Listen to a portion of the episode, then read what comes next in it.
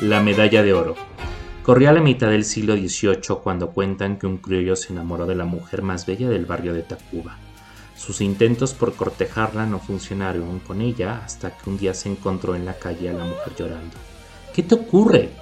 Calla, no me ocurre nada, solo son caprichos de una mujer, es una tontería, vete. El hombre vio en aquella situación una oportunidad para ganarse su tan preciado amor y le siguió insistiendo. Anda, dime, ¿Quieres saber qué me ocurre?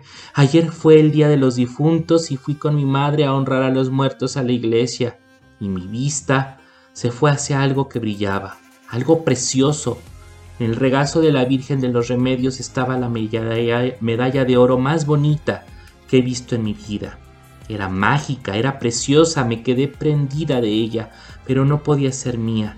De noche tuve una pesadilla me veía a mí misma paseándome coqueta con la medalla de oro alrededor del cuello. Lucía radiante, estaba hermosa, pero una cara malévola me miraba del espejo y decía, nunca será tuya, nunca. Y es por eso por lo que lloro, porque nunca podré tener aquella medalla de oro. Pero esa medalla de oro es de Nuestra Señora. Yo no puedo hacer nada para conseguirla. ¿Lo ves? ¿Lo ves? Tenía razón, nunca sería mía, nunca, nunca, nunca. El hombre no vio más remedio y decidió ir aquella misma noche a robar la medalla de oro a la iglesia. Era medianoche y no había nadie. Las calles estaban desiertas, lo que daba todo un aspecto lúgubre. Cogió aire y se aproximó a la iglesia. Venía luz de adentro, estaba abierto, entró y lo primero que vio fue a la Virgen en su capilla mirando hacia la cúpula de la iglesia, mirando a la bóveda celeste. Sintió miedo, no miedo a lo desconocido, Sintió miedo por un peligro presente en esa iglesia.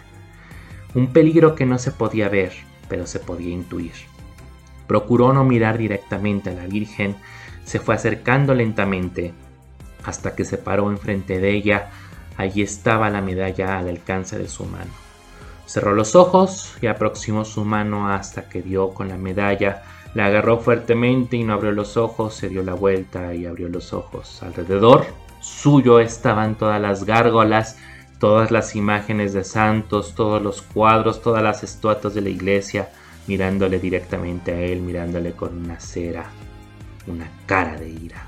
El hombre no lo pudo soportar. Al día siguiente la mujer se despertó y se encontró la medalla ensangrentada en su almohada. Cuentan los que saben que el hombre se volvió loco y se suicidó y que la mujer se murió a los pocos días devorada por los lobos y cuenta la leyenda que todas las noches en aquellos rumbos se ve a una mujer perseguida por los lobos, aquella mujer que como castigo por su osadía en perseguida por todas las noches por las sombras que siempre la acecharán. Soy Luis Fernando Díaz Ábalos, historiador. Radio Mix, 1 y 2 de noviembre, Día de Muertos, una tradición que nunca morirá.